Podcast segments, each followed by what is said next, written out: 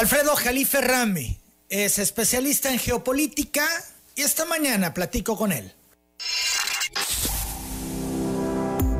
Telereportaje presenta la entrevista con Emanuel Civilla.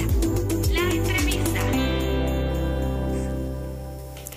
Siempre es un gusto platicar con Alfredo Jalife, lo hacemos esta mañana. ¿Cómo estás, Alfredo?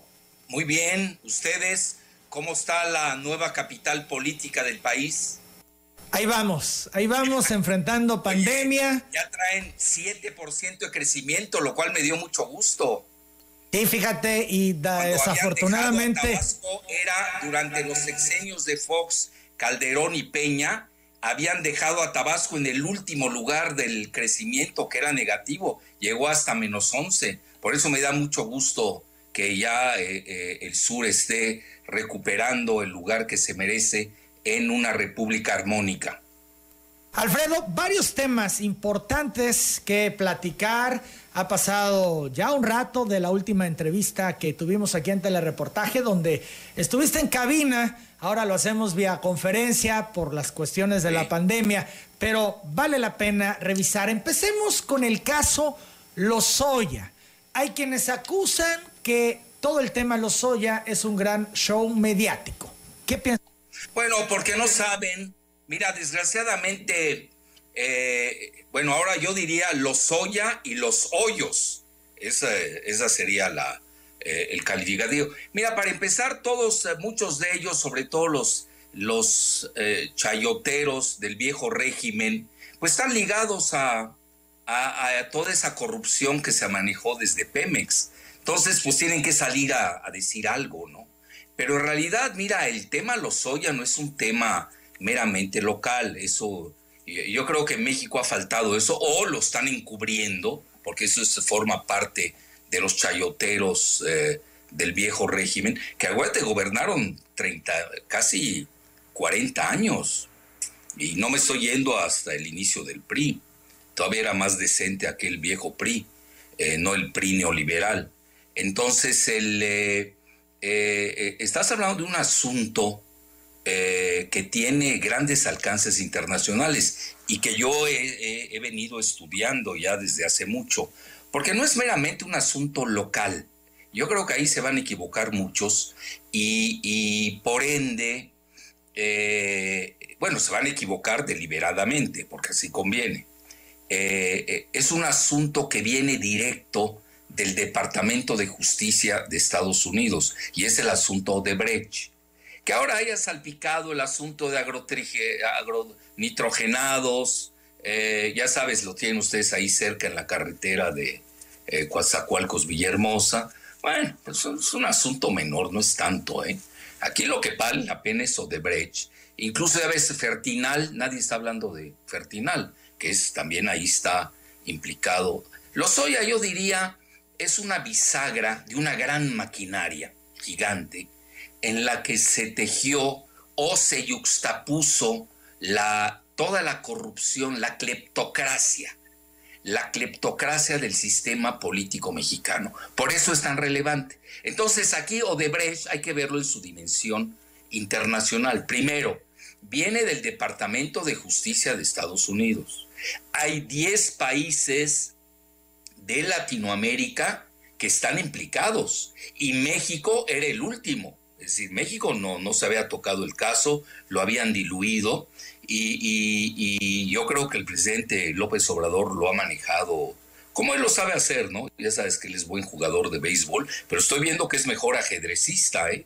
Porque ha movido bien las fichas, lo ha hecho a la perfección y ahora que llegó reembobinado y reenergizado de su visita a la Casa Blanca, pues mira, por lo menos tiene de aquí hasta el 20 de enero que es eh, cuando se va o se queda Trump, para apretar tuercas. Porque mira, como es un caso que viene del Departamento de Justicia de Estados Unidos, tienes a 10 eh, tienes a países de Latinoamérica, de Latinoamérica implicados. Hago un paréntesis.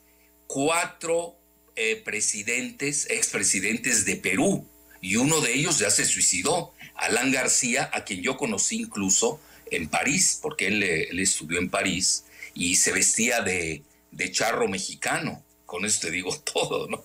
Bueno, a lo que quiero llegar y además hay otros países en, eh, en África, como Angola. Entonces, eso es un asunto tremendo. Entonces, yo me metí a investigar y hay una, eh, seguramente tú recordarás los Panama Papers, ¿te acuerdas, no? Donde brotan los nombres a, a borbotones, que es un juego de niños, junto a los papers de los que no se ha hablado, y creo que mañana lo, se publicará en la jornada. Te estoy dando la exclusiva ahorita a ti. A mediodía voy a hacer el, artículo que se llaman los Paradise Papers. O los pa yo le, e, es fácil traducirlo, pero hay que ser elegantes y metafóricos cuando uno también traduce. Pues le puedes traducir los países, los, los papeles paraíso documentos para. No, a mí me gusta como papeles paradisiacos. Y te voy a decir por qué. Porque ahí viene precisamente, nada más escucha, ¿eh? vienen 130 mil nombres de personas. ¿Estás escuchando lo que te estoy diciendo? Es tremendo. 130 mil nombres con empresas y no, vea, como yo tengo que viajar y, no me quiero pelear con medio mundo, sobre todo los 130 mil nombres, eh, eh, eh, me voy a quedar con, no, pues si no, ya no puedo salir después de fuera de mi casa. Entonces, yo tengo que ser cuidadoso. Hay cosas que no se. ¿No será solo la pandemia, Alfredo? No, ya, no, la pandemia es lo más fácil de, paliar. Entonces, me, voy a centrar a lo de México, pero no sin antes decirte qué nombres vienen, algunos que llaman la atención, en este caso de los papeles paradisiacos. Y ahorita hasta te cuento cómo eh, se descubrieron, que es fascinante esa historia pero obviamente, mira, aquí no podemos perder de vista que es un operativo del Departamento de Justicia de Estados Unidos, que tiene implicaciones geopolíticas porque ahí le estás pegando a Petrobras, o incluso salpicó al mismo Lula, al icónico Lula da Silva, etcétera. Y en esos 130 mil nombres, nada más te cito los de México. Eh, viene Bayeres, que tú sabes, él es fundador del ITAM, eh, viene eh, Pedro Aspe, otro itamita, para no variar. Viene también los funcionarios, altos funcionarios de Pemex. No van a decir que el vale parking de Pemex. Estamos hablando de exdirectores. Y es una empresa que lleva desde la dictadura militar en Brasil. Entonces aquí, mira, no puedes perder de vista, porque a mí me, me llama la atención como que se han centrado mucho en Carlos Salinas, obviamente por los lazos muy fuertes que tenía con la familia Lozoya, e incluso un concuño de Salinas, pues fue el casi el antepenúltimo, antepenúltimo director de Pemex, González Anaya, es decir, Salinas sabía dónde estaba el dinero de México, tampoco era tonto, ¿no? Eh, tienes también, eh, eh, pues ahí tienes que investigar a Adrián Lajú Vargas, que es uno de los destructores de Pemex, cuando inyectó demasiado nitrógeno y eso lo hacía en forma deliberada para bajar el precio del petróleo y beneficiar a su presunta socia, que dicen que hasta le regalaron un departamento en, en Londres, no sé, habría que investigarlo, eh, por eso pongo presunto, ¿no? Eh, eh, por la Shell Company, ¿no? La, la británica. tienes también a, Jesús Reyes Heroles González Garza, que de la noche a la mañana, ahorita se anda peleando la herencia con su hermano, imagínate lo que son de tacaños, se andan peleando ahí, este, bueno, él forma parte de Morgan Stanley, del Board of Directors, del Consejo. Oye, no estás jugando, Morgan Stanley es uno de los principales megabancos de Estados Unidos. ¿De dónde? ¿Por qué le dan tanto? ¿De cuándo acá nombras de aquí? Y luego tienes, pues ya toda la fauna conocida de Pemex, el mismo Lozoya, que yo lo veo precisamente, fíjate que no está mal hecha su defensa, como una bisagra de todo un sistema cleptocrático. Entonces, ¿qué sucede con los Paradise eh, Papers o los papeles o documentos paradisiacos? Bueno, pues fíjate que fue algo fascinante porque fue, eh, eh, lo, publica, en México no, no ha permeado mucho, ¿eh? lo publica un periódico muy conocido en Alemania que se llama el Süddeutsche eh, Zeitung, eh, que es muy conocido. Y, ahí viene la parte principal. luego lo publica eh, algo muy famoso que se llama el International Consortium of Investigative Journalists, es decir, un consorcio de investigación internacional de periodistas, donde ahí están 380 periodistas. Y esto se, se exhuma eh, más o menos en, en, noviembre de 2017. Entonces, yo sé, mira, como son documentos de no acabas, te estoy diciendo, vienen más de cerca de 14 millones de, de, de documentos, no acabas en tu vida, ¿no? Para leerlos. Por eso este, este periódico echó mano de esos casi 400 periodistas a nivel mundial. Y ahí es donde eh, eh, exhuman como Odebrecht, que fue en forma selectiva, pues no van a creer que solamente Odebrecht. Quien diga esto, pues no tiene ni idea en qué planeta anda. Entonces, eh, y ahí solamente en el caso de Odebrecht, pues sale toda esta, esta este lodo que ha sacudido a, toda Latinoamérica, es sin excepción.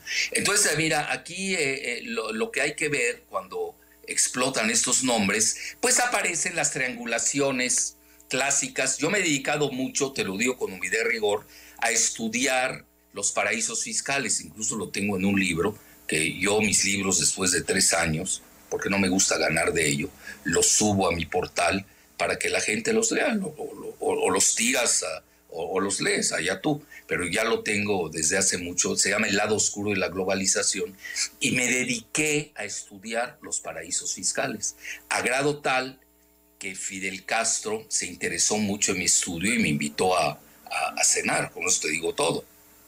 Incluso yo soy, te lo digo con medida de rigor, uno de los proponentes de que el euro circulara en la isla. Eso fue un consejo geopolítico que le di al entonces eh, presidente Fidel Castro. Pues yo me, llevaba con muchos presidentes en Latinoamérica en, esa fase de mi vida.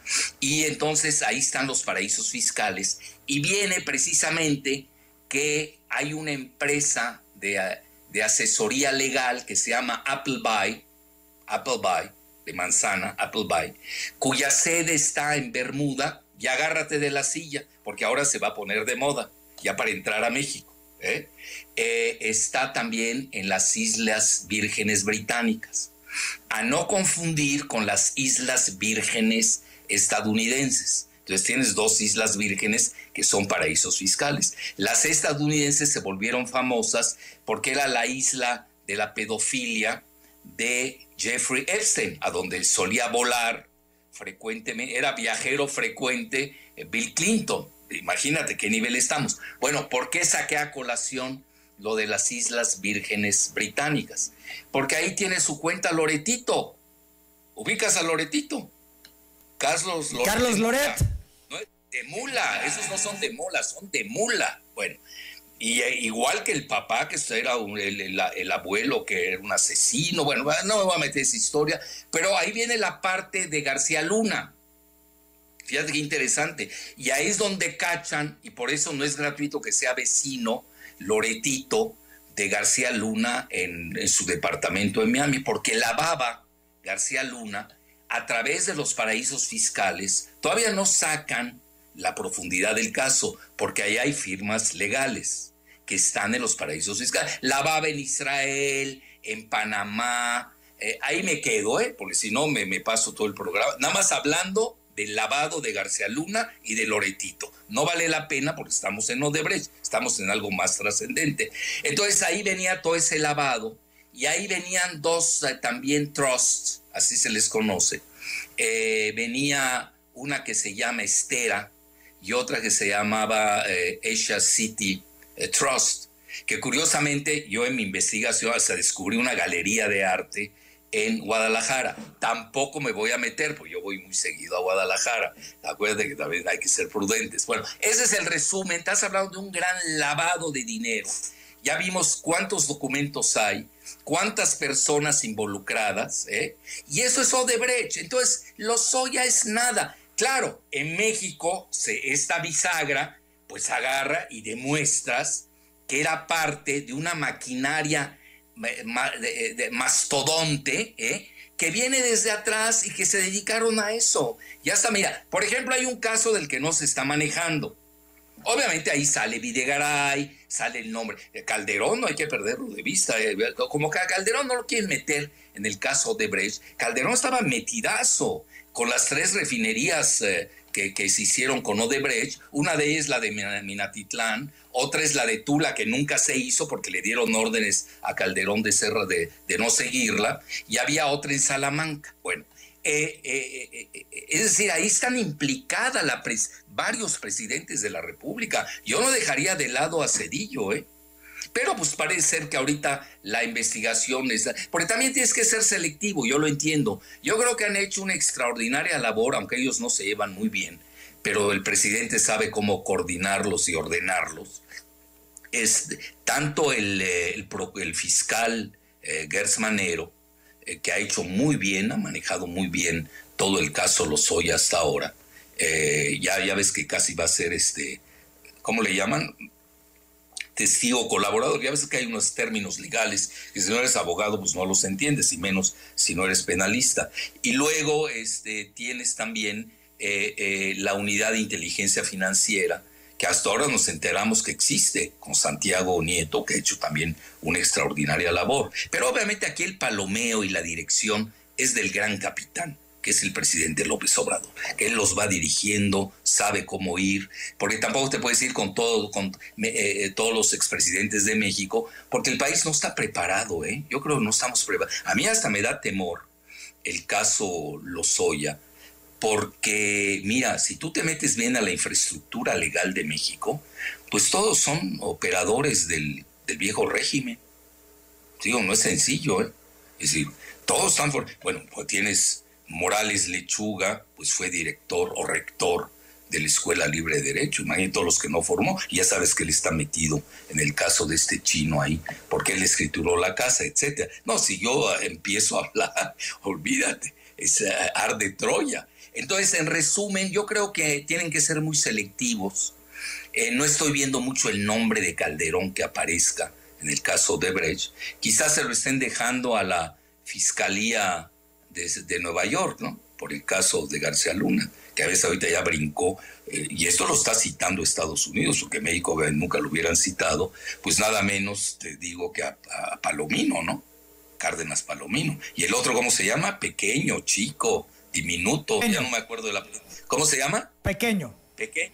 Bueno, que resultó grandote, ¿eh? no tiene nada de pequeño. Entonces, en resumen, eh, yo creo que si hay una eh, selectividad estratégica para desmontar el aparato, están obligados a, los que cite, que ya los citó, ya se sabe, pero esto ya se volvió un poco largo, eh, eh, están obligados a citar a, a, los que eh, inculpe el mismo Lozoya, porque ahí no estás jugando. Y, no dudo que aparezcan estos nombres que te he dicho. Yo para mí están todos implicados los exdirectores de Pemex, es los expresidentes de la República, porque ya era una maquinaria hecha. Mira, incluso si te darás cuenta, el asesor principal de finanzas de Videgaray acaba de ocurrir un crimen terrible en Cuernavaca con este Alfonso Gamboa Lozano. Imagínate que dos nombres tiene, dos nombres, dos apellidos políticos impresentables, ¿no? Ya ves, mataron a, la familia, fue un crimen terrible, ¿no? Eh, etcétera. Bueno, sí, pero ahí callaste parte del operativo. O sea, eh, Videgaray sabía mucho de eso, además fue alumno de Pedro Aspe. Pedro Aspe, yo creo, poca gente lo sabe, pero era eh, en Protego, luego se lo vende a Altman, Roche Altman, es uno de los grandes banqueros de Estados Unidos, eran los, eh, conocían bien los paraísos fiscales. Es decir, si hoy uno no entiende qué es un paraíso fiscal, qué es lavado de dinero, pues no va a ver los alcances de esta situación tremenda de la cleptocracia que hoy implica el caso Lozoya y sus hoyos. Alfredo Jalife, algunos eh, personajes que han sido señalados han dicho que no se le puede creer a un delincuente, así han calificado a Emilio Lozoya. Además, otros tampoco les ha gustado que siga su juicio, su proceso en libertad, en libertad condicional. Pausa la pausa y hablamos de ello, ¿te parece? Perfecto. Volvemos. Es Alfredo Jalife que está en telereportaje. No se le puede creer a un delincuente. Así califican algunos actores a Emilio Lozoya. ¿Qué dice Alfredo Jalife al respecto?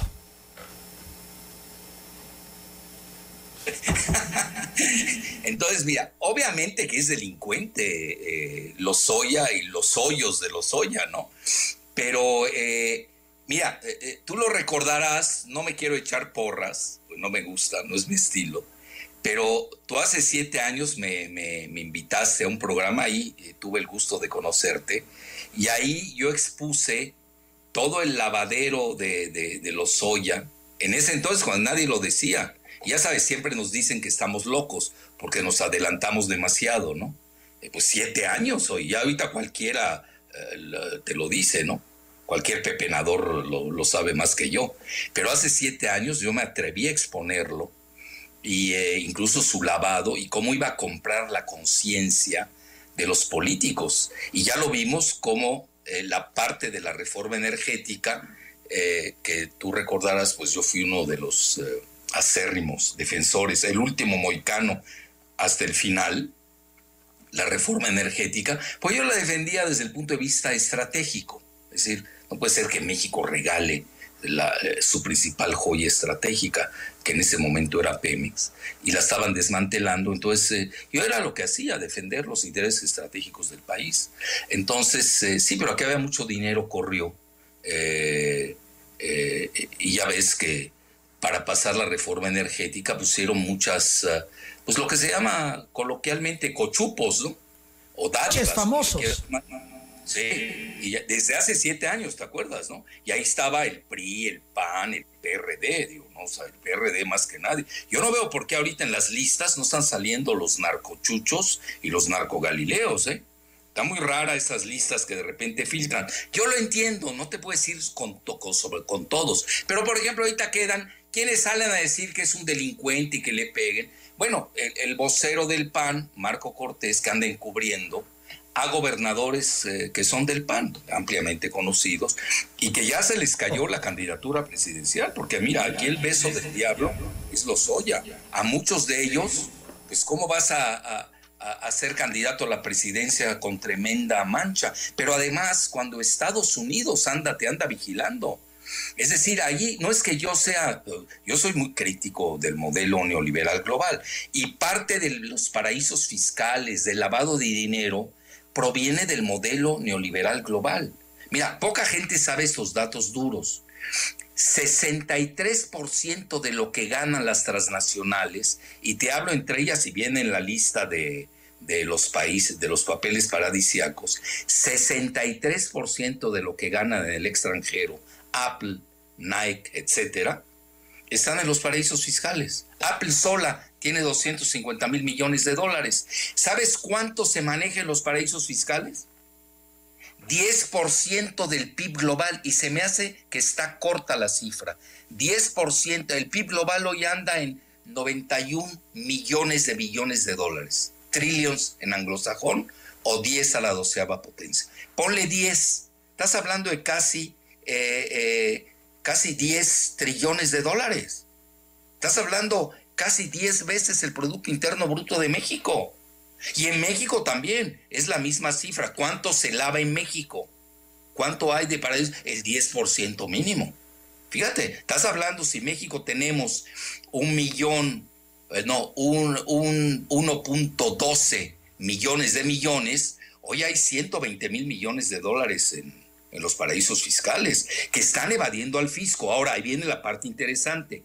De ellos, mínimo la mitad, y son estudios muy bien hechos, y los hace no cualquiera, los hace el National Bureau of eh, Economic Research, que son los que dictaminan la recesión en Estados Unidos. National Bureau of Economic Research. Bueno, yo me he dedicado a ese tema desde, desde el año 2000. Para mí esto no es nada nuevo. Pues para mí se me hace, hasta se tardaron, ¿no? manejan que mínimo la mitad está en lavado de dinero. Entonces, ahora, aquí que llama la atención, ¿Por qué no persiguen a nadie en Estados Unidos? Pues también están implicados. Está implicado, Wilber, eh, te vas a ir de espaldas, Wilbur Ross, el del comercio. Está Madonna. Bueno, ahí le paro, ¿eh? Porque si no, ya ni canciones voy a oír. Oye, Jalife. Eh, sí, dime. Fíjate, han mencionado algunos nombres de los involucrados con los Soya. Eh, no hay nada oficial porque todavía esto no se ha ventilado por parte de la autoridad. Sin embargo, ha trascendido y hay publicaciones que señalan, por ejemplo, al gobernador de Baja California, Carlos Mendoza, al de Aguascalientes, Martín Orozco, al de Durango, José Rosa Saiz Puro, al de Querétaro, Francisco Domínguez, al de Tamaulipas, Francisco García Cabeza de Vaca, al de Hidalgo, Omar Fayad, al de Sonora, a la de Sonora, Claudia Pavlovich. Y en el caso eh, bueno, de los sobornos, entre otros muchos personajes. Eh, son nombres que ya conocemos, que están ahí, que han trascendido. Insisto, no es oficial, pero se les menciona. Pero me, sí, eh, y hay más, hay es que no acabas. Estás hablando del sistema político mexicano. Mira, no, están viendo la dimensión de la bomba Lozoya, es una bomba atómica. Es la mayor bomba atómica eh, eh, en la historia moderna de México, que puede, eh, va a exponer toda la cuestión de la, de la cleptocracia, no hay otro nombre, porque ese era el sistema. Mira, yo recuerdo en una ocasión, estaba, me invitaron, el presidente de Macedonia me invitó a, ya sabes, un país de los Balcanes, frontera con Grecia, y hice un recorrido por todos los Balcanes, y me invitaron a una, a una entrevista en la televisión y estaban asustados en Macedonia porque Peña había dicho que la corrupción en México es cultural. Sí es cierto eso, es cierto. Estaban aterrados con esa. Acuérdate, eh, Salinas, ¿cuál era su frase favorita? Que no tranza, no avanza. ¿Te acuerdas de esa frase o no, eh, Emanuel? Sí, sí. Que no tranza, no avanza. Es decir, ese era el modus operandi en México. ¿Tú por qué crees que nunca fui político y no me acepta la clase política de México? Porque yo peco de exageradamente honesto, te soy sincero. Pues no lo necesito. ¿Para qué robas? A ver, ¿qué vas a robar? A ver, ¿qué, tanto puedes robar? ¿A poco vas a comer más?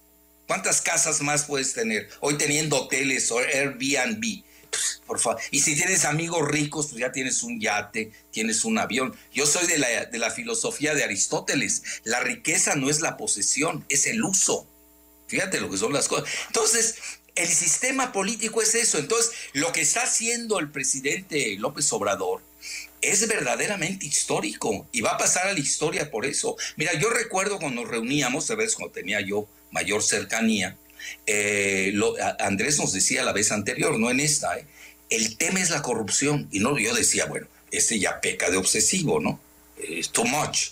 Además, ¿cómo va a, combatir la corrupción en México? Para empezar, había que empezar a, combatir la corrupción en el mismo PRD. Ya ves ahorita en Morena, andan robando 5 mil millones. A veces me dice de, de, pesos. A veces me dice, es que tú eres muy duro con Morena. Soy duro con todos. La corrupción no tiene color ni religión, ni creencia. Y con Morena hay que ser más duros porque Morena se erigió en el poder y llegó al poder con el tema de la corrupción. Entonces ellos tienen que dar el ejemplo mucho antes que los demás partidos. Y si hoy ves que sucumbe el mismo partido del presidente, que ya ni es de él, porque ya ni quiere que ni quiere saber más de, de ese partido, donde también pulula la corrupción, igual que en el PRD, es decir, no porque seas de izquierda eso te hace indemne a, este cáncer nacional. Es la realidad. Entonces, y todos los partidos, porque así opera el sistema político mexicano. Son las 8 de la mañana con 41 minutos. La gente se pregunta hasta dónde va a llegar este tema de los Oya. ¿Alcanzará a Peña Nieto? ¿Alcanzará a Carlos Salinas? Eh, ¿Cuál va a ser el impacto? Vamos a la pausa, Alfredo Jalife, y regresamos con eso. Hoy publica el diario Milenio que Odebrecht financió la campaña de Javier Duarte en Veracruz a cambio de construir una presa que habitantes frenaron. Odebrecht y todo el tentáculo, ¿hasta dónde llegó? Preguntaba yo antes de la pausa, Alfredo Jalife, ¿Hasta dónde va a llegar? ¿Alcanzará? ¿Esto impactará a Peña Nieto, a Carlos Salinas de Gortari, Luis Videgaray, conociendo el vínculo que tiene con el yerno de Donald Trump, Alfredo Jalife? Oye, veo que no citas a Felipe Calderón. Bueno, Felipe Calderón. ¿Es tu villano favorito? No, es, todos los expresidentes no tienen salvación. Es que es el sistema. No estarían ahí, no, mira, no llegarían ahí si no eh, eh, formaran parte del, eh, del círculo vicioso. Así de fácil. Es que hablan. Es el hablan, modus operandi del sistema. ¿Cómo? Hablan de que Carlos Salinas es el jefe de todos, es el jefe político de todos. Por eso, de alguna manera, al decir Salinas, caen todos. Pero Cedillo no. Cedillo no es el jefe eh, Salinas no es el jefe político de Cedillo. Y veo que a Cedillo lo excluyen. Cuando es tan gangsteril como el mismo Salinas. Es que son todos. Mira, aquí empezar a hacer diferente. Me estás diciendo, haz la diferencia entre Belcebú y, Nosferatu. Es decir, dos diablos en el infierno, ¿no? Pues es lo mismo. Da igual. A uno te lo agarras con 10 dólares más, a otro con 10 dólares menos, pero todos son idénticos, porque están calcados, no, no, no operarían sin, sin esa, eh, eh, sin, ese, eh, sin esa carga genética que, tiene el poder en México. Entonces, mira, pero es muy importante la pregunta que tú haces, ¿hasta dónde? Es muy difícil saberlo, pero yo te doy mi humilde hipótesis. Te doy mi humilde hipótesis. El, depende de tres consideraciones. La primera es los equilibrios internos. Es decir, si tú, no es lo mismo pegarle a Carlos Salinas que pegarle a Cedillo. Fíjate lo que son las cosas. Cedillo, por ejemplo, goza de la protección, ya sabes, de José Farí Córdoba, eh, de, está en Yale, de todo este grupo de, financieros de Estados Unidos que es muy poderoso, eh, mientras que Salinas, pues no es ningún secreto decirlo, está muy vinculado a la familia Bush. Y la familia Bush, pues no los quiere mucho Trump, porque lo han estado socavando en sus eh, veleidades reeleccionistas. Y hoy la CIA, que mucho de ella la maneja eh, eh, la familia Bush desde el, desde el papá, pues estaba muy ligado a Salinas. Entonces ahí, ahí hay cosas raras. Ahorita, por ejemplo, el, el escándalo NXIBM lo recuerdas, de esta secta esclavista sexual. Ahí vienen varios hijos e hijas de expresidentes de México, entre ellos la hija y el hijo de Salina. Eh, eh, pues ahí lo ayudó Clinton para que no lo encarcelaran en Nueva York, al menos es lo que yo he leído de las crónicas. Yo no vivo en Nueva York, pero lo que leo de las crónicas y no han sido desmentidas. Entonces, mira, entonces tienes el factor primero que nada local equilibrios. La decisión del presidente. El presidente no, no puede estar disparando a cinco al mismo tiempo. Tiene que seleccionar a uno. Aquel crea que es el más peligroso. Fíjate lo que son las cosas. Yo creo que aquí hay dos vertientes. Una, porque él es muy hábil, porque mira, a veces nos olvida algo antes de las dos vertientes. Cuando regresa al día siguiente de la gira el presidente López Obrador y Marcelo Ebrard, y no estoy candidateando a nadie, eh, que conste, yo nada más hablo de, de hechos. Dice una frase muy importante Marcelo. Habla, entramos a la nueva era de la lucha a la corrupción. Eso es cierto. Es decir, que no entienda eso, no sabe el nuevo México que estamos construyendo. Ese es el nuevo México. Es decir, Tú no vas a, arreglar lo demás si no le pegas a la piedra de toque del sistema político mexicano, que es la cleptocracia. Y naturalmente esto no lo puedes hacer si no tienes bendición de Estados Unidos. ¿Por qué? ¿Dónde está Salinas? Ahorita está en, eh, en Londres. ¿Qué es lo primero que hizo? Porque tampoco es tonto y también tiene a sus padrinos de la CIA y los Bush que se lo susurran lo se acordó que tiene familiares de parte de su mamá, los de Gortari, eh, que eran sefarditas. Tú sabes, los sefarditas son los judíos de origen eh, misraji, eh, que son diferentes a los ashkenazis, que son de origen házaro, centroasiático, mongol. Ahí hay una diferenciación entre la muy respetable comunidad judía. Que él es de origen sefardita español y eso le da a que, a que tenga la nacionalidad española, porque esto pues va a retrasar su extradición. Bueno, esas son patadas de ahogado, porque yo voy a la segunda consideración, el factor internacional. El factor internacional pesa mucho. Y si Estados Unidos te quiere alcanzar, te secuestran y te traen. Ahí no, no estamos jugando. Entonces, eh, eh, por eso vienen las dos vertientes que yo te decía. El caso Salinas queda muy claro. Yo creo que sí le traen ganas, tanto en México como en Estados Unidos. Entonces ahí se tiene que dar una concordancia o una conjunción de factores entre la voluntad del presidente de México, toda una política que elabora y desmenuza Marcelo Ebrard, que es la nueva era de la lucha contra la corrupción. Esto pasó muy por alto. Esos que dicen que es un delincuente, los, esas frases se les va porque saben que se van contra ellos. Los que están hablando de más hoy son los, los meros, meros delincuentes del país y son portavoces de quienes estamos hablando. Bueno, entonces se da esta conjunción. Primero, ¿qué quiere el presidente de México? Eso es importante. ¿Hasta dónde va a querer? Porque él tiene los equilibrios del poder, él los conoce. Nadie los conoce mejor que él. ¿Hasta dónde puedo llegar yo? ¿Cuál es mi costo de encarcelar a Salinas o de encarcelar a Calderón? No sé si me estoy explicando. Y por lo que estoy viendo, es mayor el costo de encarcelar a Calderón. Por eso le dejan la tarea al, al juzgado de, de, Nueva York sobre Felipe Calderón. Si tú des cuenta, nadie está citando a Calderón. Ni tú, tú ya no lo citaste me llama la atención, porque todos estamos yéndonos con lo de eh, Salinas, ¿no?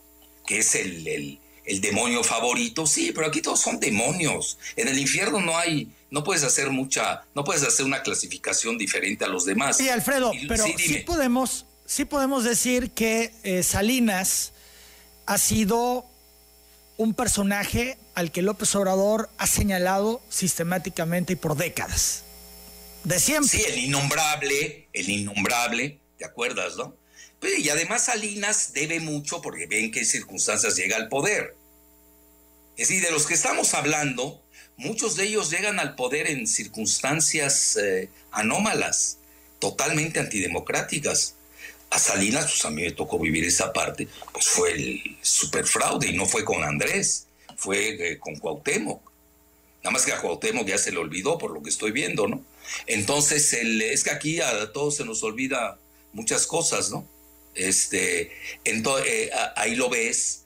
Y naturalmente él ha de tener, el presidente ha de tener el organigrama del país, donde está precisamente el tiro al blanco. Tampoco puede estar perdiendo, como dice, no puede gastar la pólvora en infiernitas. ¿Para qué te vas sobre Echeverría si tiene 98 años, no sé cuántos tenga, pero más, y ya se está muriendo?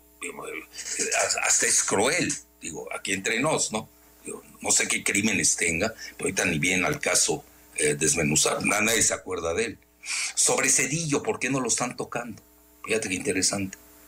Eh, eh, pero sí se habla mucho de Salinas, porque seguramente el presidente para los niveles del país quizás sea el más accesible. Fíjate lo que son las cosas. Porque tienes que tomar en cuenta la, correlación de fuerzas internas, los cárteles que juegan, el ejército, la Suprema Corte de Justicia, al Congreso, todos esos factores del poder, toda la clase empresarial que juega, nos guste o no. Entonces él seguramente llegó y, lo tiene del tiro al blanco y obviamente va a decir muchas cosas lo soya pero tampoco le puedes hacer caso en todos los que señale suyos, porque si no, necesitas hacer, vas a encarcelar a la mitad del país y no hay ni siquiera los recursos para hacerlo, ni las cárceles para ello. Yo creo que les duele más. Mira, yo diría que les duele más la quitarles su dinero. Eso les duele más, ¿eh? Porque a eso se dedicaron. Y la otra, hay algo que hemos perdido en México, que yo quiero hacer mucho hincapié. Hemos perdido tres características. Hemos perdido la gloria. Si ya, México ya no, hemos perdido todo ese acto heroico. Eh, ya, ya no existe heroísmo. Se ha vuelto, eh, nos hemos vuelto cínicos. Ya no hay vergüenza en México. Entonces, tuve en Corea del Sur, aquel día estaba yo leyendo un reporte, porque hay tanto suicidio de ex eh, políticos, no estoy dando ideas para que se empiecen a suicidar, no es mi intención, ¿no? Crear una epidemia de suicidios en el país. los artistas, es decir, eh, eh, pesa mucho en la cultura. En México tenemos que volver a inculcar el espíritu de gloria, de heroísmo, de honor, de virtud, y hoy está gobernando el vicio. Y velo con las televisoras. Las televisoras son las grandes promotoras hoy del vicio nacional. Son los grandes desinformadores. Cuando tienes tú informadores hoy que son los peores chayoteros y corruptos del país, pues ¿qué te esperas? Bueno, entonces a lo que quiero llegar para más centrar a tu magnífica pregunta, el, eh, entonces Cedillo pues ahí lo tienes, Takaya de repente lanza sus dardos, ¿no? Porque él es neoliberal a, ultranza, con un modelo fracasado a todas luces en el planeta.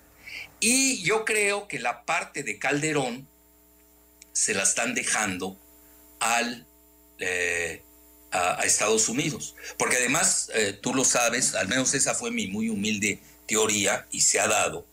Eh, con Calderón eh, cometió un grave error, porque es muy tonto. Él cree que es genio, ¿eh? en, serio te lo digo, este, eh, es muy tonto, es más tonto que su mujer, lo cual es mucho decir. Bueno, no es su mujer, lo, la que aparenta como ser su, su nodriza, ¿no? Margarita, que es tontísima, pero Calderón se pasa de tonto, sobre todo en materia geopolítica. Si supiste que fue a China, desapareció, apoyar a China con la 5G. La 5G. Y regresó. Eso no te lo perdona Estados Unidos. Menos cuando tienes una contienda. Yo no lo haría. Yo soy, yo, soy muy partidario de la civilización china y no cometería ese error. Porque sé que estoy en un país que forma parte de un nuevo esquema que es el TEMEC.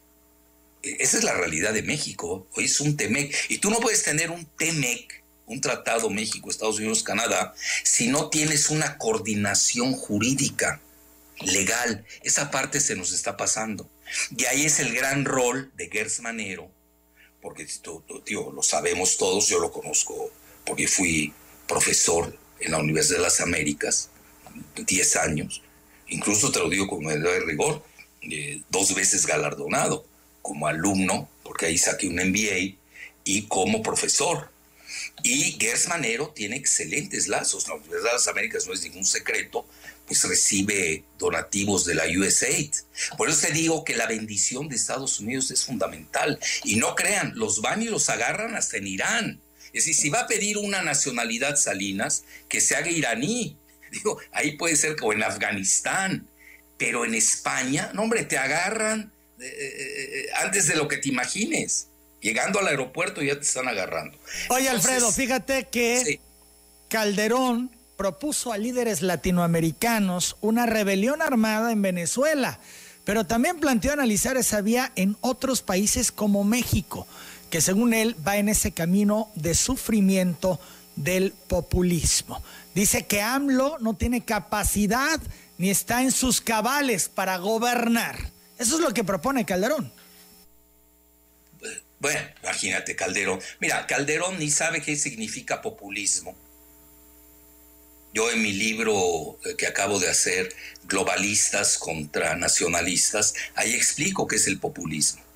Y en esta, en México, le han hecho mala prensa a los neoliberales. En Estados Unidos, ¿te acuerdas cuando Obama regañó, bueno, en la cumbre que hubo del NAFTA en ese momento, ¿no? Del TLCAN, eh, eh, que, se dio en Canadá, Obama durante siete minutos regañó a Peña. ¿Te acuerdas? Cuando Peña agarra, critica, pues se le da la nota a Videgaray, ataca al populismo, ni saben qué significa la palabra populismo. En ese, eh, dice Obama, si estar a favor de la justicia social es ser populista, yo soy populista. Eh, es decir, y sigue, ¿no? Ocho minutos lo regañó a Peña. Peña nunca entendió. Digo, pobrecito, ¿no? Es una gente muy limitada. Entonces, mira, el populismo nace en Rusia, lo retoman en Estados Unidos, y ahí el Partido Popular, China está gobernado por el Partido Popular chino, etcétera. No saben ni, ni, la definición. Hoy, por ejemplo, dicen que Andrés Manuel es comunista. No saben qué quieren la definición de comunista. No la conocen. Pues si no, no dijeran tanta barbaridad. Lo que pasa es que sí está desesperado Calderón. Y cuando yo te pide un levantamiento, él cree que las Fuerzas Armadas, por las que eh, cobijó mucho, apapachó, eh, lo van a, a, salvar. Lo que pasa es que esto es más fuerte. Mira, eh, en octubre, muchos te dicen, ya se salvó porque hasta octubre viene la, primera audiencia de, de Genaro García Luna que obviamente lo va a arrojar debajo del autobús. Ahora resulta que, que eh, Calderón no sabía nada de nada de lo que estaba a su alrededor, ¿no? Y pues todos los que estaban junto a él eh, eh, están, estaban coligados al cártel de, de Sinaloa, y el único que no lo sabía era Calderón. Bueno, ahí está el general Tomás Ángeles de Guajari, se lo dijo. Y eso le costó que lo encarcelaran un año en, en, Almoloya y casi lo dejan ciego, pues lo tenían, ya sabes, con las luces permanentes. Es, digo, es un juego muy difícil. En México yo veo que Calderón se siente inimputable, es decir, que no lo pueden juzgar. Hay que reconocer, tiene mucho del aparato eh, de la burocracia legal, jurídica, lo tiene bajo la manga, en silencio, pero ahí los tiene. Pero realmente donde yo creo que él, comete ese error que te decía del 5G de Huawei, eh, lo van a citar en Estados Unidos, eh, porque va a ser una lección para los que ayude a Estados Unidos y lo traiciona. Y tú te das cuenta que no es un asunto ni siquiera de Trump, es un asunto bipartidista. ¿Por qué razón? Te das cuenta, nunca se ha dado en la historia de México que dos embajadores del país, la anterior embajadora Jacobson, muy ligada y muy cercana a, Obama y a los Clinton, regañó a Calderón y dijo sí sabía lo de rápido y furioso. Y luego el embajador Landau ya van dos veces que lo regaña. Es decir, ¿cuándo habías visto eso en la historia de México? Abiertamente. Es decir, le traen ganas en Estados Unidos, lo ven como traidor. Entonces, esto ya es una... Yo creo que Andrés, si alguien lo sabe, es Andrés Manuel, por favor. Ahora resulta que no sabe nada el presidente de la República, es el mejor informado de este país. Entonces, eh, ahí es donde yo creo, donde sí veo a Calderón, y está muy desesperado. Tú lo notas, todos sus eh, amanuenses eh, ya no saben dónde esconderse, porque saben que esto viene directo de la Corte de Nueva York. Y en el caso Salinas, yo creo que va a tener la, la fruición al decirlo en términos muy elegantes, la fruición, el gusto extático, lo va a tener López Obrador. Que si tú te pones a ver, lo, eh, Salinas no le hizo nada directamente a, Andrés Manuel. Si hablamos en términos de box, tipo Paquiao y el Canelo, que en México somos muy dados a analizar en forma maniquea, ¿eh? de plano, no, no va así.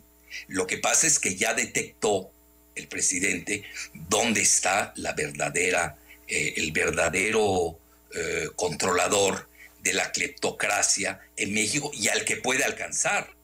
Porque a Calderón no, no, esa es mi muy humilde opinión. Si no, ya se hubiera ido sobre el Andrés. Bueno, a ver, Fox le, robó la elección. Yo escuché un programa tuyo eh, con Roberto Madrazo, donde él confiesa que sí le hicieron, le robaron la elección, ¿no? Bueno, ¿y por qué no lo dijo en ese momento Madrazo? ¿Por qué ahorita?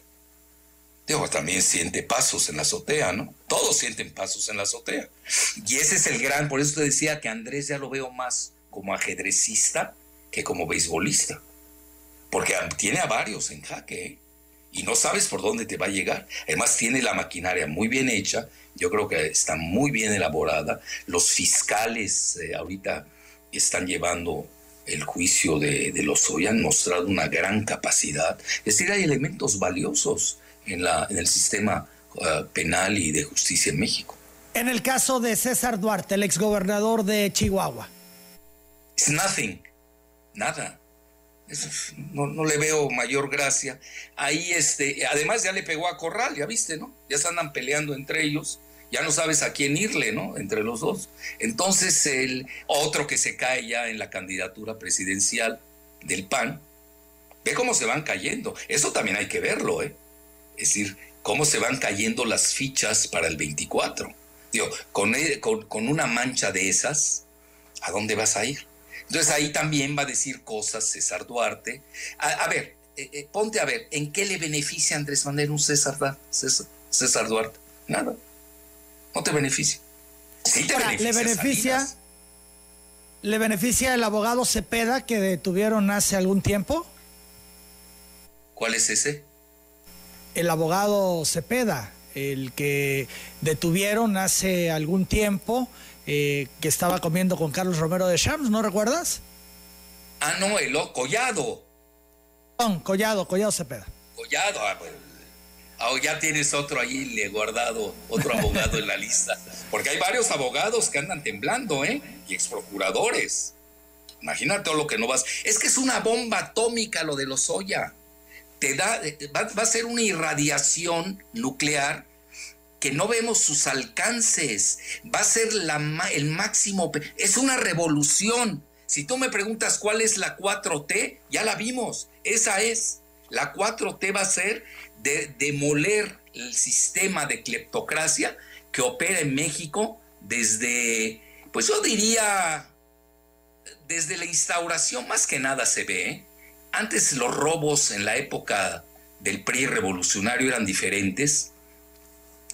Y no es lo mismo la época de Miguel Alemán, que ahora con el dinero que, que todo lo que se mueve, todo lo que te dije de paraísos fiscales, todo lo que se movía. Antes no lo podías hacer en la época previa de la desregulación financiera. Entonces, todo este, eh, este asunto obviamente tiene mayor envergadura y afecta más que nada, yo diría, a la fase neoliberal. Por eso me llama la atención que no venga la gente de Pemex en la época de Cedillo, ni el mismo Cedillo, al menos que haya cierto tipo de negociaciones con Estados Unidos. Porque mira, yo insisto, esto no se va a poder dar si no se toma en cuenta uno, hasta dónde quiere llegar el presidente, que tiene bien, tiene que también sopesar la armonía del país, la estabilidad. Dos, eh, los factores internos de poder. Tres, eh, eh, la conjunción de voluntades con Estados Unidos, que muchos se equivocan creyendo que con una lectura cíclope, daltónica y maniquea, de blanco y negro nada más, y se pierden todos los colores, de que eh, el asunto de Odebrecht es un asunto bipartidista, no es nada más de... Si tú te das cuenta cuando está ahí el asunto de Odebrecht en Brasil, está ya con los demócratas, no con los republicanos, etcétera de la mañana con 10 minutos. Harish Kushner, el yerno de Trump, meterá las manos a favor de Luis Videgaray. Sabemos de la cercanía que tiene. Mira, eh, depende del costo. Así de fácil. Si ve que el asunto, porque también, mira, esto también a veces nos olvidamos de ello. Eh, eh, a veces tú ves un inculpado.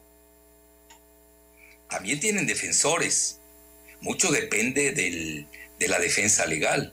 Hay excelentes abogados que saben defender los juicios y a sus clientes. hay que reconocerlo. Ven el caso de Lozoya, entró Baltasar Garzón. Es decir, no estás jugando.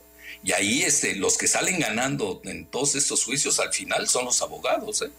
¿eh? Ganan fortunas. Entonces también tienes que ver cuál es el manejo de los abogados, si lo saben hacer o no, el juego de los fiscales, es, un, juego de toma y daca. Entonces, mira, eh, eh, si Videgaray sale demasiado mancillado, eh, no creo que, sea defendible, menos antes de las elecciones en Estados Unidos, de aquí al 3 de noviembre.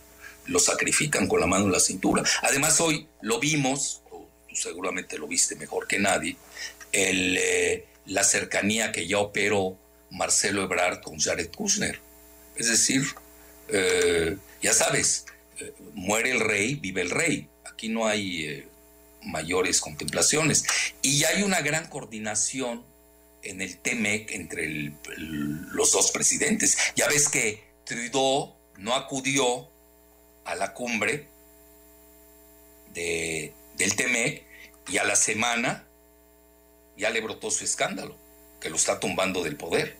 Pues, es decir, eh, mira, yo soy muy crítico de Estados Unidos para bien y para mal, pero en forma cartesiana, pero tampoco pierdo la dimensión que ellos tienen los hilos, muchos hilos de, control, tanto en Canadá como en México. Es más, voy más lejos.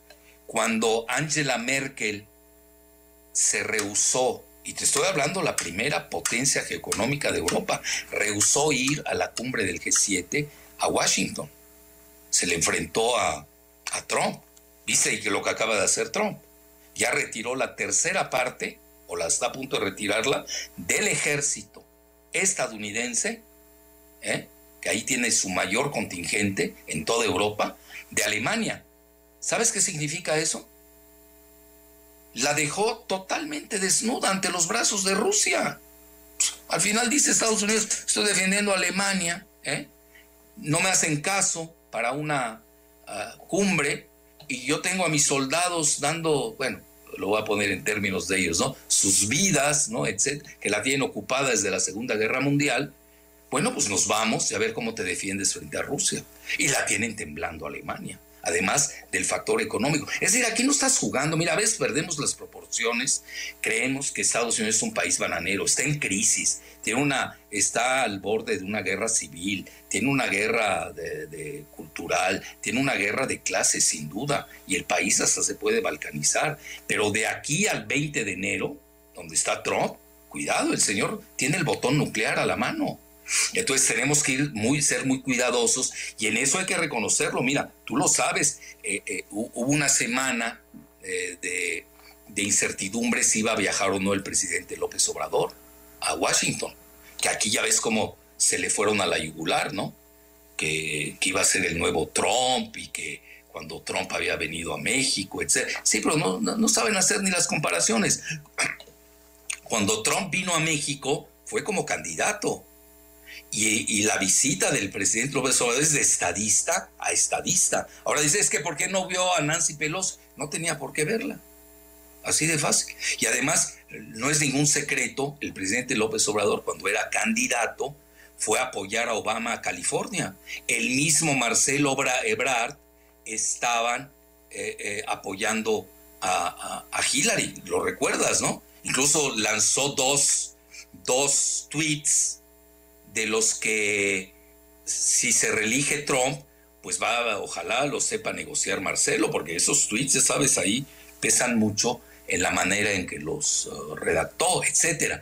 Entonces, mira, aquí son juegos de estadistas, ¿eh? uno que entender también que México, por desgracia, lo entregaron demasiado los neoliberales, no hay margen de maniobra, estamos en una jaula geopolítica, lo digo y no creas que me gusta mucho, yo nunca fui partidario del, el TLCAN, siempre le llamé el Tratado de Libre Cocaína Bis, que precisamente lo inicia Salinas, etcétera.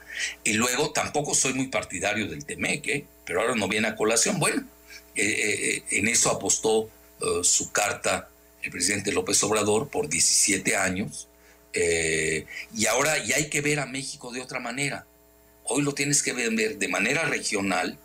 Tenemos 60 millones de mexicanos, incluidos los ilegales en Estados Unidos, que es un factor de poder tremendo, todavía no lo toman. ¿eh? Mira, a veces eh, perdemos la dimensión.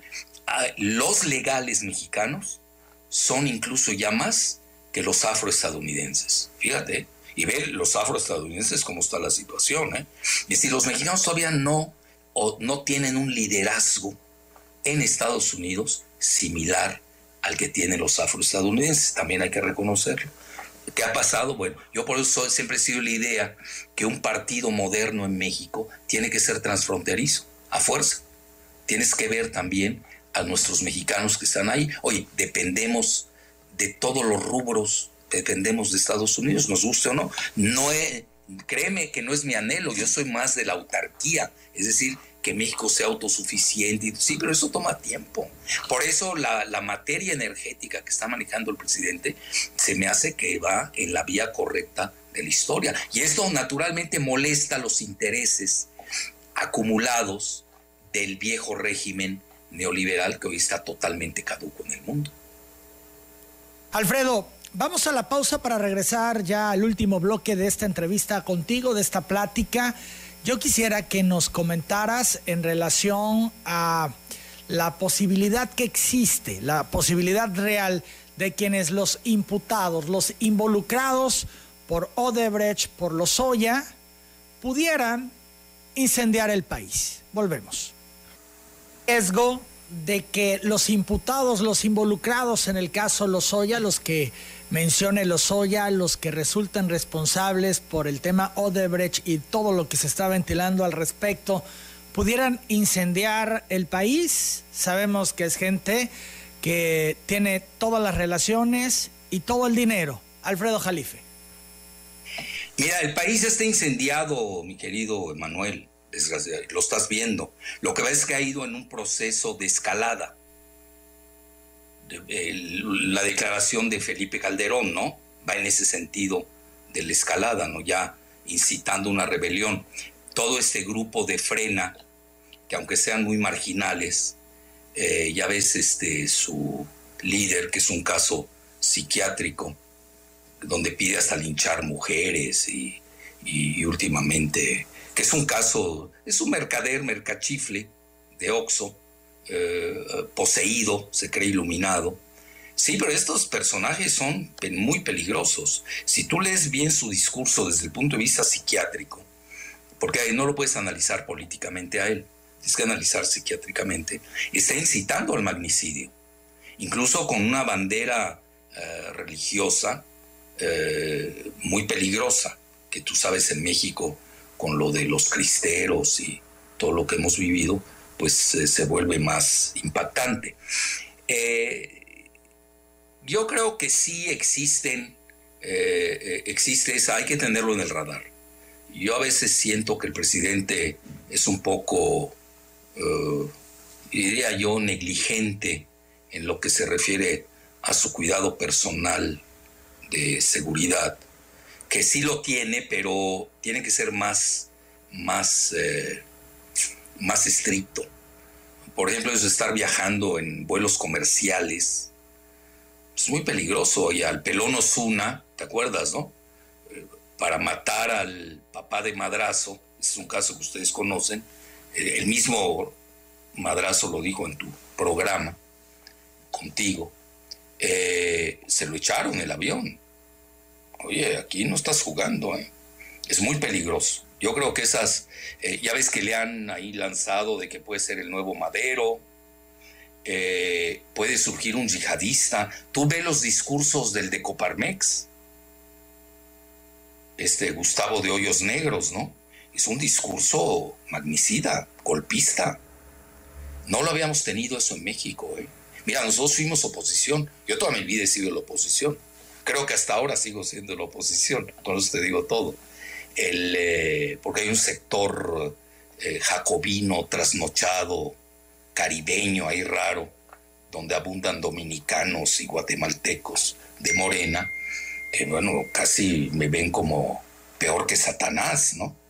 Cuando yo nunca los vi cuando cofundamos Morena y, y lo peor, nunca los vi defendiendo al petróleo como yo lo hice en el Senado de la República. Si ya nos vamos a historiales, vámonos a cosas duras, ¿no? Datos duros. Entonces, este, hay, pueden haber yihadistas, eh, ve Javier Lozano, tú lees su discurso. Y mira, no lo digo por este, denostarlo, yo conozco bien a su exmujer y a su ex suegro, era íntimo amigo mío, Ponzanelli. Es golpeador, de, era golpeador de su esposa y es golpista. Tiene las dos características. Calderón es igual. Calderón es eh, golpeador, envió a Margarita dos veces al hospital presuntamente, me estoy defendiendo, ¿eh? ya sabes, aquí hay que pensar ya legalmente, ah, por desprendimiento de retina y las golpizas que le daba, etcétera. Entonces, un golpeador de esa talla, incluso me dicen quienes lo conocen muy bien, golpeaba a sus padres. Entonces, y es golpista. Entonces, ¿tú crees que se va a tentar el corazón en promover un atentado contra el presidente López Obrador? Sería muy ingenuo no creerlo. Yo creo que así como Andrés Manuel se ha movido muy bien a la defensiva, digo a la ofensiva, sí le veo en su ajedrez carencias en su defensiva, porque se está volviendo un tiro al blanco eh, que no viene al caso. Decir, tiene que tener mayor cuidado. Oye, si los jueces que persiguían a los grandes delincuentes, lo hemos visto en juicios en varios lugares del mundo, desde Colombia hasta España, este, lo acabamos de ver en un juicio con una ah, magistrada en Estados Unidos. Le mataron al hijo, al marido, etc. Es decir, hay que tener mucho cuidado. Están matando jueces, magistrados. ¿Tú crees que se van a tentar el corazón por un caso legal? ¿Tú crees que se van a tentar el corazón cuando estás moviendo el avispero y estás tumbando todo el sistema de criptocracia del país? Yo creo que tiene que tener mucho cuidado el presidente, eh, ahí sí, eh, es más, ya no es él, él ya no es su persona. Imagínate un escenario eh, de, un atentado que yo no lo eliminaría. Ellos se van a ir con todo. Pueden contratar un yihadista cargado de bombas y por X cantidad, y ahí nos vemos. Es peligroso. Es decir, yo, si tú me preguntas, ¿tú volarías en un vuelo comercial si va el presidente López Obrador? Yo cancelo mi vuelo yo, a nivel personal. No si me estoy explicando. nunca, digo, eh, se está metiendo, se metió a la, a la, a la caverna del Moloch, de ese tamaño. El famoso Moloch que tragaba y deglutía a, los niños. Entonces es un juego muy riesgoso, y lo veo él muy suelto, ojalá que, que le haga caso por lo menos a, a sus paisanos, le tiene que hacer caso a alguien. Porque esa aureola y de, eh, eh, mira, eso es muy bonito, suena muy bien para los medios, para sus seguidores, pero este, eh, imagínate un vacío de poder de ese tamaño. Es decir, es, y hay que tenerlo en el radar. No es que uno lo quiere. Es más, si tú me preguntas ahora con el asunto de Salinas y de Calderón, pues digo, pues se va a acabar la oposición en México. Hay que crearla. No existe la oposición en México. Porque se volvió una oposición irresponsable. Nosotros fuimos de la oposición. Nunca se nos ocurrió pedir un golpe de Estado, asesinar a Calderón, pero jamás se nos pasó por la cabeza. Y era muy fácil hacerlo, obviamente, eh, con tantos seguidores, etc. Entonces, eh, yo creo que sí, eh, qué bueno que lo sacas a colación y más que nada en el estado natal de, del presidente, sí hay que exigirle, ya ahí ni siquiera rogarle, implorar, que exigirle por el bien de la República, no queremos tener un, a un segundo madero. Siempre es interesante platicar contigo, Alfredo Jalife. Estoy muy agradecido por esta conversación esta mañana en Telereportaje. Encantado, un placer, como siempre. Y mucha suerte. Muchas gracias. Es el doctor Alfredo Jalife Rame. Son las 9 de la mañana, 28 minutos. Pausa.